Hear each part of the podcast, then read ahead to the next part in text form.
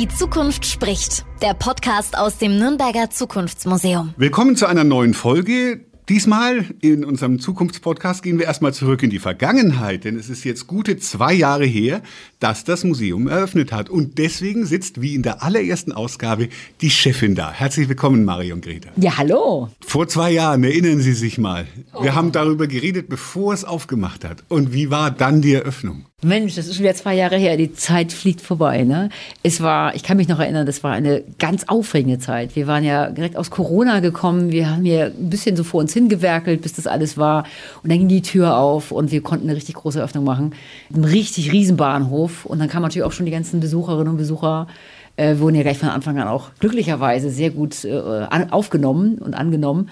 Und das war für uns eine sehr, sehr aufregende Zeit, weil wir mussten ja alles erstmal probieren, dann funktioniert das alles und so weiter. Und wenn ich jetzt im Nachhinein denke, ist auch schon gut, dass es jetzt ein bisschen routiniert herläuft.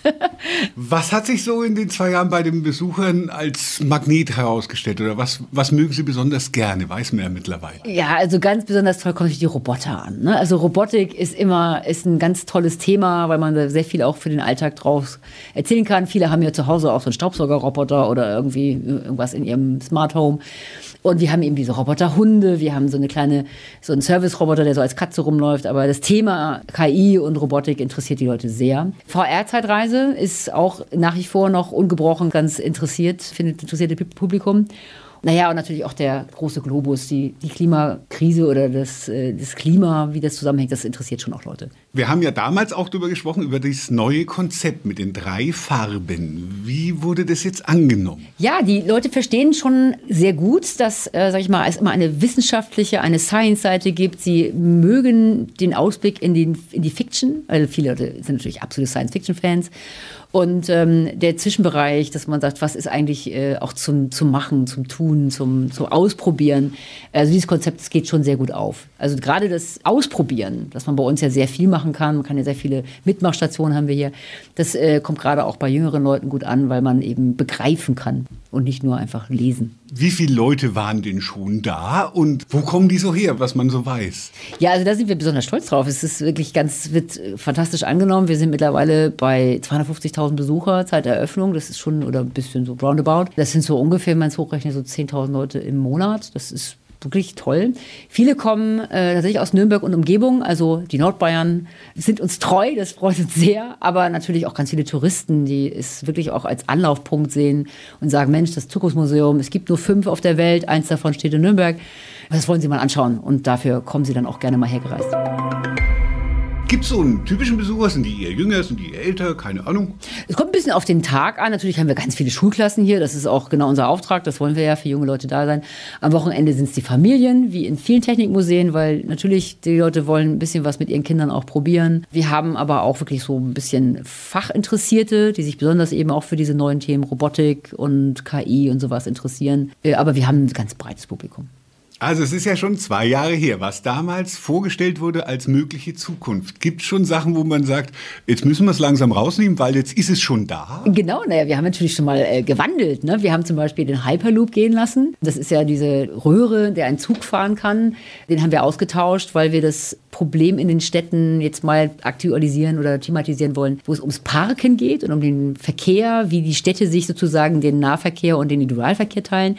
Wir haben mal einen Parkplatz, einen EU sag ich mal, konformen Parkplatz mal aufgemalt, um mal zu sehen, wie viel wirklich Stadtraum in der Zukunft vielleicht auch zur Verfügung stehen kann für andere Konzepte in der Stadt. Und ja, es kommt natürlich jetzt auch noch dieses Jahr neue Umarbeitungen. Wir haben den Bereich äh, Körper und Geist, den wir neu machen werden mit einer neuen Ausstellung für die Gehirn-Computer-Schnittstelle. Ein sehr, sehr spannendes Thema. Und in Raum und Zeit werden wir auch noch mal ein paar neue Themen ja dort anbringen. Da geht es um die Kommerzialisierung des Weltraums. Auch das ist ein großes Thema übrigens. Zukunft steht ja nicht still, deswegen ständige Überarbeitungen. Es gab auch erstmals eine Sonderausstellung, also halt aus dem Normalen heraus, die hieß Prototypen. Wie kamen Sie dazu und wie war das, die allererste Sonderausstellung? Äh, Prototypen, das sind ja eigentlich das Leitthema von unserem Haus. Wir stellen ja Prototypen hier aus, einfach in Ermangelung von, sag ich mal, historischen Objekten. Die wollen wir ja nicht zeigen, sondern wir wollen ja, sag ich mal, die, die, die Schwelle der Wissenschaft zu, zu, zum gewordenen Objekt hier zeigen. Das sind Prototypen und das ist ein Drittmittelprojekt gewesen, das sich eben explizit mit dem Entstehen und mit dem Wert von Prototypen, aber auch von diesem Prozess Prototyping, also von dem Entstehen werden, beschäftigt hat. Und das äh, haben wir hier in einer kleinen Sonderausstellung gezeigt. Und die Leute konnten auch selber mitmachen. Sie konnten ihre eigenen Prototypen äh, hier abgeben. Wir hatten Besuche hier in die verschiedenen Labs, in die verschiedenen Coworking Spaces. Und ähm, das war für die Leute schon sehr interessant, mal zu sehen, wie erfindet denn überhaupt ein Mensch eine neue Technik. Die wird jetzt auch wandern, die wird tatsächlich nach Frankfurt gehen zum Museum für Kommunikation. Die ist weg, nachdem das ja ganz gut gelaufen ist. Eine neue Sonderausstellung, eine weitere. Was hat man so im Kopf? Ja, wenn man über Zukunft spricht, muss man natürlich auch ein bisschen über den digitalen Raum sprechen. Ne? Also das Digitale ist definitiv, das ist die Zukunft. Und wir werden eine Ausstellung über das Thema Metaversum, über ja, eine digital, einen digitalen Gesellschaftsraum mal vorstellen und mal schauen, wie weit ist denn das mit dem Metaversum? Wird es das geben? Wenn ja, was wird unsere analoge Gesellschaft eigentlich damit so anfangen können? Und ich glaube, das wird wirklich jeden betreffen, weil wir mittlerweile schon doch sehr digital auch schon unterwegs sind und wir werden uns da mal ein bisschen aufstellen müssen. Das wird auch Kompetenzen von uns ein bisschen fordern, aber es wird auch Spaß machen. Es wird äh, wirklich eine tolle Ausstellung werden. Jetzt nach zwei Jahren, natürlich läuft die Chefin da öfter durch durch ihr Museum. Was ist jetzt in den zwei Jahren geworden zum Lieblingsobjekt oder Lieblingsbereich, wo Sie besonders gerne sich aufhalten? Ja, also ich muss sagen, ich bin tatsächlich auch bei den Besuchern. Ich mag auch die Robotik sehr gerne. Wir hatten ja vor einem Jahr die Ameka, so ein wirklich ganz tollen humanoiden Roboter bei uns zu Gast. Da war er nur zu Gast und er wird jetzt kommen für immer. Das werden wir irgendwann jetzt im Jahr nochmal haben. Also Robotik ist ein großes Thema. Aber nach wie vor finde ich auch die neuen, sag mal, diese Konzepte, die wir auf der, auf der Seite von System Erde haben, zum Beispiel dieses Nemos Garden, ist nach wie vor noch ein tolles Projekt, äh, ein tolles Objekt und ein tolles Projekt auch, wo man sich mit dem Leben unter dem Meer beschäftigt. Das finde ich auch wirklich spannend, wie der Mensch so äh, neue Lebensräume einfach besetzt da sind wir sehr kreativ. Und äh, ja, das sind so die Highlights im Moment. Aber es wandelt sich auch immer mal wieder. Ich erinnere mich aber auch in der ersten Ausgabe, Nemos Garten wurde damals schon von Ihnen als Das ist dann geblieben. Und der Raum, also es ist ja ein wunderbares Gebäude, das sich hier schön einfügt. Wo halten Sie sich raummäßig am liebsten auf, wenn Zeit ist? Ja, mittlerweile äh, sitze ich auch ganz gerne mal bei uns im Forum, weil dort äh, die Leute eben auch mit diesen Robotern interagieren. Die fahren ja bei uns immer so rum und ich beobachte das sehr gerne, wie Menschen einfach auch auf Technik reagieren. Ähm, begegnen sie mit Angst oder in unserem Fall eigentlich überhaupt nicht, sondern sehr neugierig und ich finde das ein sehr schöner Raum, einfach mal zu sitzen und sich ein bisschen auch zu erholen. Jetzt sind ja zwei Jahre vorbei, so da kann man natürlich fragen, und was haben Sie sich für die nächsten zwei Jahre vorgenommen? Also das Konzept Zukunft ist dieses immer neu werden und immer neu auf die Suche gehen nach neuen Themen. Und das ist eigentlich das Spannende. Wir werden nochmal das Thema Essen und Nahrung der Zukunft aufnehmen. Wie man die viele Teile der Welt hungern. Und trotzdem äh, geben wir sehr viel Wert darauf, wie wir essen und wie wir trinken, gerade hier in Franken. Das ist auch gut so. Da werden wir nochmal in zwei Jahren ein neues Thema aufmachen. Ich glaube, das wird sehr, sehr spannend, weil Essen und Trinken, das macht jeder. Und natürlich wird es auch nochmal die Überarbeitung in System Erde geben. Die Ressourcen werden wir natürlich mal neu bewerten, vielleicht nochmal neu vorstellen, wie Energieformen werden können, damit die Leute sich da auch ein bisschen informieren können. Aber es wird immer wieder neue Pop-ups geben, natürlich, wenn immer was Neues kommt. Da habe ich auch noch was. Vor zwei Jahren war das noch so, naja, naja, naja. Jetzt ist es voll da. Künstliche Intelligenz damit denkt man sich ja auch im Museum was aus. Aber wie will man das darstellen? Was sind da für Ideen? Im Moment haben wir gerade eine ganz tolle Darstellungsform, nämlich der Künstler Stanza hat gerade eine Künstliche Intelligenz, die Kunst schafft hier. Die wird auch im Dezember nochmal in die zweite Runde gehen. Da wird die, die Nemesis Machine kommen. Das ist echt absolut erstaunlich. Das ist total interessant. Und da kann man wirklich mal live sehen, auch wirklich anhand der Produkte, die diese Maschine schafft ob der Mensch denn wirklich so ganz alleine auf der Welt kreativ sein kann oder die großen Fragen, die wir auch als Menschen an künstliche Intelligenz stellen. Das ist gerade schon da.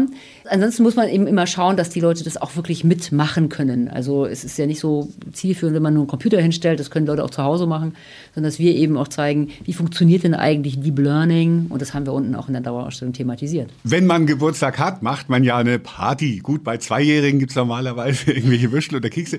Aber was macht das Museum zum zweiten Geburtstag? Ja, wir haben ein wirklich buntes Rahmenprogramm. Wir haben gesagt, wir haben so toll eröffnet. Äh, wir machen es Tradition, wir feiern unseren Geburtstag. Wir haben natürlich äh, abends eine Bootsbar für alle, die bei uns vor dem Haus mitfeiern wollen. Ein digitales Glücksrad kann man ganz tolle Gewinne bekommen, so aus dem ganzen Teilnehmern des Quartiers. Also alle Leute, die im Quartier hier auch verortet sind, das Nitz. Wir haben hier von Retterspitz Gewinne drin.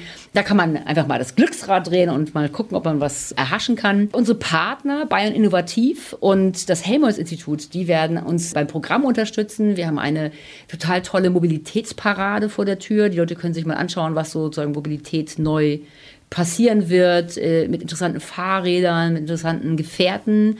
Und im Labor wird das Helmholtz-Institut mal zeigen, wie Wissenschaft wirklich geht. Für draußen brauche ich kein Ticket. Draußen brauchen Sie kein Ticket, auf gar keinen Fall. Und draußen gibt es auch drei Bands, unter anderem auch Me and Reese. Das ist also wirklich, glaube ich, für die Nürnberger. Das kennen viele und da hoffen wir, dass wir einen richtig tollen Abend haben, tollen zwei Tage haben. Die Besucher sind herzlich willkommen. Wir machen für alle ermäßigten Eintritt. Und natürlich, wenn man äh, Glück hat und das Glücksrad richtig dreht, dann bekommt man natürlich auch Freitickets. Dankeschön. Nochmal alles Gute zum zweijährigen Geburtstag, Frau Greta. Dankeschön, freuen wir uns. Kommen Sie gerne vorbei. Die Zukunft spricht. Der Podcast aus dem Nürnberger Zukunftsmuseum.